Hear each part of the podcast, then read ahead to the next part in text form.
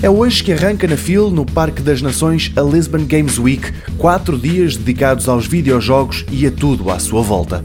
Há torneios, anúncios de novidades, apresentações e demonstrações de títulos que ainda não estão à venda. Vai haver também merchandising e concursos de cosplay.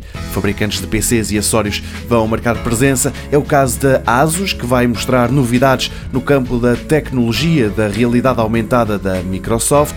A rival HP também estará por lá a mostrar os seus computadores Omen.